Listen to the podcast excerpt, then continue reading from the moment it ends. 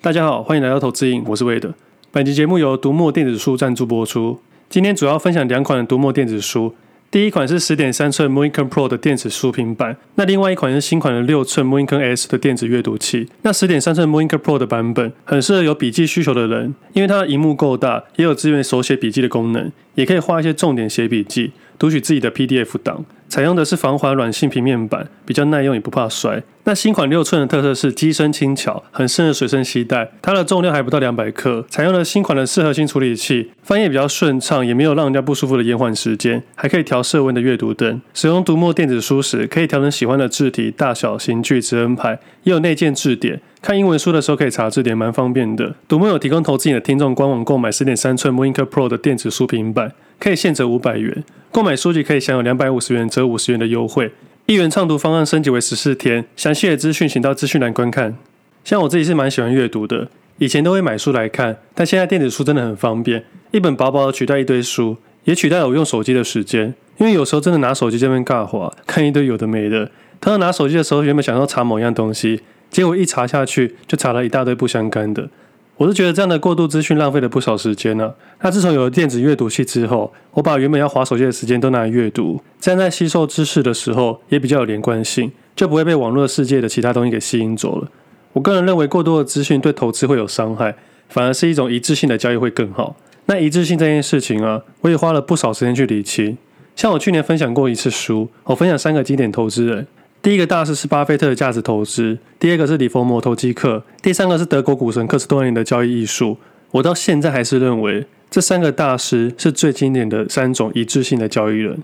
第一个是捡便宜的左侧交易，第二个是追高杀低的右侧交易，第三个是左侧配合右侧的平衡型，也是投资者与生活的平衡。去年分享这三本书，今年的此刻我也是分享这三本书。原因是去年可能很多新手投资人问要看什么书。我当时推荐这三个大师的书，其实就是一致性的问题。有些人有读，有些人没有读，没读或者可以利用这次的机会买起来读。那去年有读的，经过这一年之后，有更多的交易经验，你可以再重新读一次。你会发现在不同时期阅读起来的感受是完全不同的。有了这一年的经验，再读一次，我相信这读完之后，你就知道自己适合哪一位大师的交易方式。而这三位大师的交易模式哦，其实是互相矛盾的。如果你去凑测这三种交易行为之后，或许找到自己的适合的方式，可以使用一辈子。那接下来如果要推荐书的话，我就往不同方向去推荐，就不会再以这三点经典大师为目标。因为大多数投资人最大的问题就是做 A 想 B 看着 C，最大的问题就是一致性的问题。这部分我觉得很重要。而这个一致性其实都没有对错，主要是适合什么样的人。我上礼拜发了一篇文，主要是说我分享看坏海运股的事情，然后看到下面有一个留言说。我看坏为什么不做空之类的话，我本来想要回应他，但其实我不喜欢在网络上跟他争辩，因为一定没有答案，就可能是观念不同而已，可能是我们的一致性不同。那篇文章有分享到，我看坏不代表我一定要做空。我先讲一下看坏的理由。其实投资交易啊，不管你看好或看坏，都有属于你自己的理由。那要做什么这样的决定，那就接下来的问题。那像过去一年我从来没聊过海运股，那这两周开始聊。其实是想要投资人注意一下背后的风险，尽量不要被一些东西带风向跟误导了。也不是说未来看坏，叫大家赶快卖掉或放空它。我只是出于一个客观的投资人去分享一下这件事。如果我看坏未来下跌，对我没有任何的帮助。我只是希望新加入的投资人不要过度期望海运股这件事情，因为对于这一两年加入的投资人，你们会看到海运股好像只会上涨，从来不会下跌。即使下跌了，你去做出加码的动作。未来还是会获利的，至少以你这两年的投资经验来说是这样子的。但是在你的交易生涯，只要一次错误，你就会整体毕业，你就会毁了你的交易生涯。那以目前的情况下，多数的新手投资人很容易掉入数字的盲点。比如说，去年买海运股的人可能都获利十几倍，那这个对账单一定很可观。但这也不代表未来的海运股也会上涨十五倍。也就是说，假设今天收盘三百元，如果你要复制过去的对账单，代表海运股要上涨十五倍，也就是四千五百元的时候，才能符合那位给你看对账单的绩效。这样的几率相对偏小。当然，我们没办法去预测股价，我们也不需要去预测股价。我只是说几率偏小，会不会之后真的涨到四千五百元，我也不知道。或许有一天可以吧，可能一年、两年、三年，甚至十年也不一定。三十年前的海运股长隆海。价格为九十元，经过了三十年的整理，最低还来到三点四五元，而今天的收盘为一百七十六元，期货为一百七十七元。我们必须恭喜这些人，毕竟这是他们过去的决定。不管在过去三十年哪一个时间点，即使是在一九八九年的时候，他买了九十元的最高价，经过三十年的整理，或许他每年都去加码，直到今天，他的确是获利了。但他赌上他三十年的投资。像现在很多分享者会把新手股神当做一个贬义。我觉得没有什么好贬的，因为人家也是过去的勇气做的决定，而现在的获利也是他应得的，没有什么好嫉妒人家的。在这个市场上，很多人都会赚钱，但是也很多人都会赔钱。通常你身边的伙伴都只会讲赚钱的，赔钱通常都不会讲。至少赔钱的时候都是未实现亏损，还没有已实现嘛。当然可以暂时不要算它。我先继续讲一下海运股好了。如果今天还有时间，再分享一下永远不停损的要件。那为什么会突然间说看坏海运股的未来呢？有几个迹象让我这样认为：那些过去持有较多部位的投资人，最近都非常认真的推销自己的产品。这个产品就是自己所谓的公司，也就是股价。我反倒会认为提高警觉。以当一个分享者的立场来说，我必须逆风去讲，甚至被人家打脸、被人家骂。但还好我脸皮够厚，我认为我还是要客观讲一下这件事情。我们可以回想一下，张忠谋董事长是一个好企业家，他把台积电带到世界级的公司，但是一直以来。董事长本人很少对在自己的公司股价做出预测，反而是认真经营自己的公司。过去几年来，真的很少听到张董事长讲自己的股价。我印象中最深刻的是大陆说要收购台积电，张董才出来说用两倍价格以上来买再说。这样的说法其实是希望投资人不要被外界的乱带风向，稳固公司的信用而已。但股价在上涨的时候，反而是比较低调一点点。但我们都可以知道，在五月中的时候，海运股的董事长竟然做出这样的行为，他希望大家去买他的股票，反向加码。这对我来说是第一个讯息啦，但不代表股价好跟坏。或许他只是过度开心，也非常看好自己公司未来的发展，我觉得都很正常。那像最近市场对于海运股的热度、期望、资金都非常的热络，当然股价走势也跟着推升。股价的最近表现不是涨停就是跌停。那前几天阳明的董事申报转让了一万三千多张。隔天股价就跌停，等于一个小小的讯息就让市场有这样的反应，所以是蛮奇怪的。其实一万三千多张对他们来说非常少。阳明近期的交易量一天都是五十万左右，代表市场投机气氛很浓厚啊。这一万三千张根本不代表什么，但市场竟然有这么大的反应。虽然现在看一万三千多张市值是二十二亿啊，但是人家的持有成本不到十块。那既然说到董事申报啊，那就大概分享一下。其实阳明海运的八位董事里面，其中有六位是由交通部跟国发会指派的，只有两位是民间。那两位都是二零一八年六月买入的。那今年年初的时候，其中一位持有三十多万张的，现在已经卖了十几万张。那另外一个就是这次申报一万三千多张的股东，当时他买入了四万多张。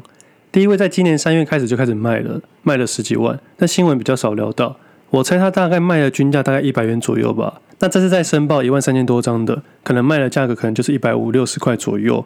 假设以今天来说啊，今天收盘价为一百六十六元，变现大概二十亿左右，而当时买入的均价不到十元。我猜当时的买入点是二零一八年五月十八号左右，因为那段时间的量与价比较特别一点，当时的成本可能四亿左右，今天市值变了六十多亿。那另外一位可能更不简单了，获利金额是百亿起跳，所以他们都算是做了一个很好的投资。这种周期很长的投资方式，主力也会做，其实说长也不长了，大概三年多左右。我之后再跟大家好好的说明。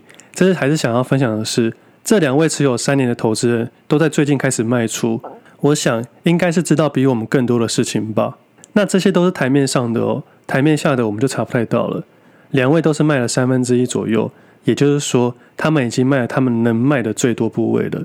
为什么会这样说？因为在任期之中，卖超过二分之一会被解任董事，所以有可能是这个考量，只能卖了三分之一。我相信他们今年应该都不会再卖出了。如果他们再卖出，就会解任董事，就看他们怎么选择。看这一类型的筹码，跟我们一般看的筹码有点不太一样。我们常常看的主力分点，其实看主力分点比较没有太大的意义，因为我们不知道它的部位，也不知道他们的逻辑，也不知道它的策略。而参考内部人的做法，可能会比较好一点点。至少他们依法规定要申报。那我们可能觉得海运股现在热度这么高，卖个十万或一万多应该还好吧？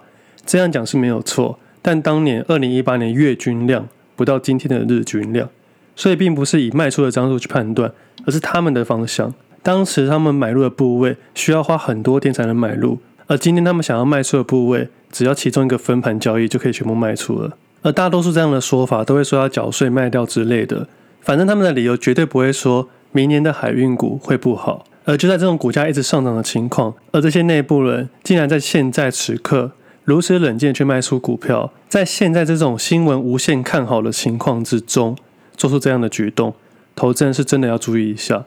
但这些都不表示说未来股价一定会下跌。我刚才分享的卖了十几万张的那位董事，他的均价可能还不到一百块，他少赚了超过百分之五十以上，所以连他们都不能预测股价。但不要忘记哦，人家还有三分之二，而他们持有的部位已经完全没有成本了。那基本面来说，我相信我们都能理性的判别，这种行情可能是近几年甚至十几年才会一次的行情。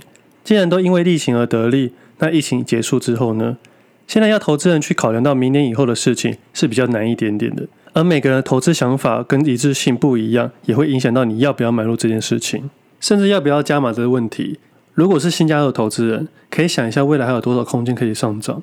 当然，如果是做短线交易的人，你自然可以依照你的纪律去做出进场跟出场的动作，但要保证自己不要在不如预期的时候有那种把它当做长期投资的概念，因为这个一套可能就十年以上。那想要积极加码的投资人，也要去注意到均价的问题。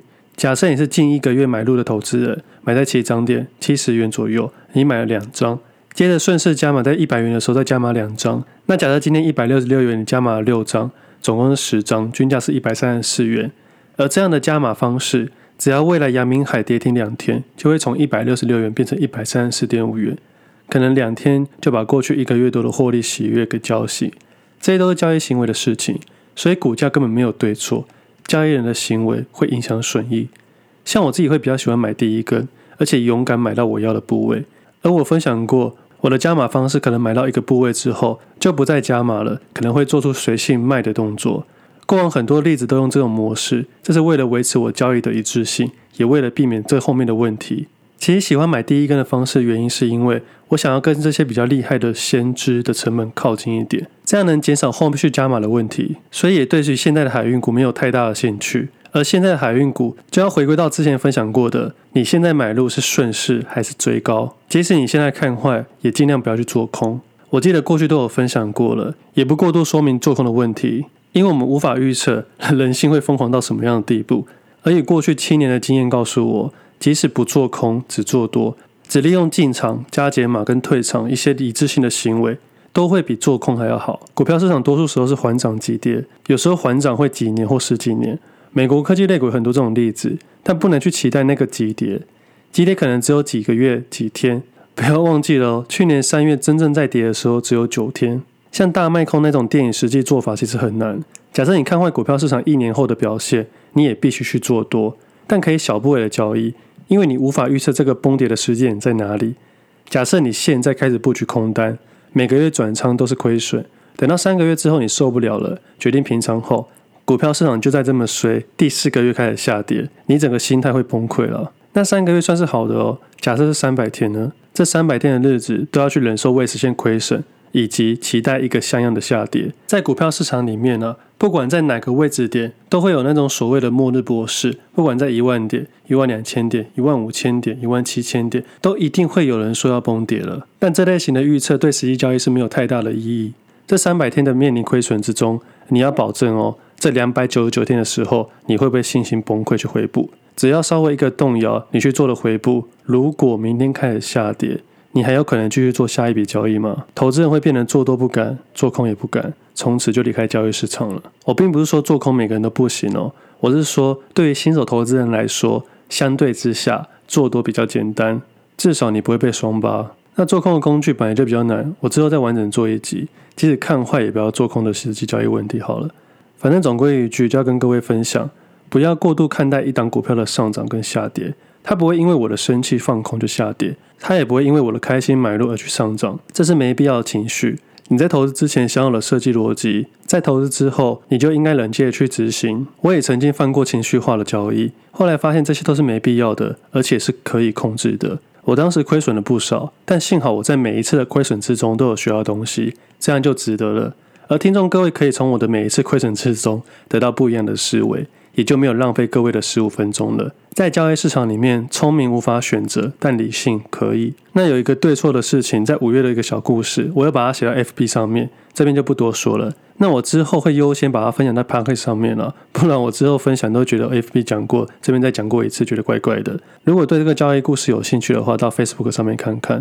那一致性行为这件事情真的是非常非常的重要。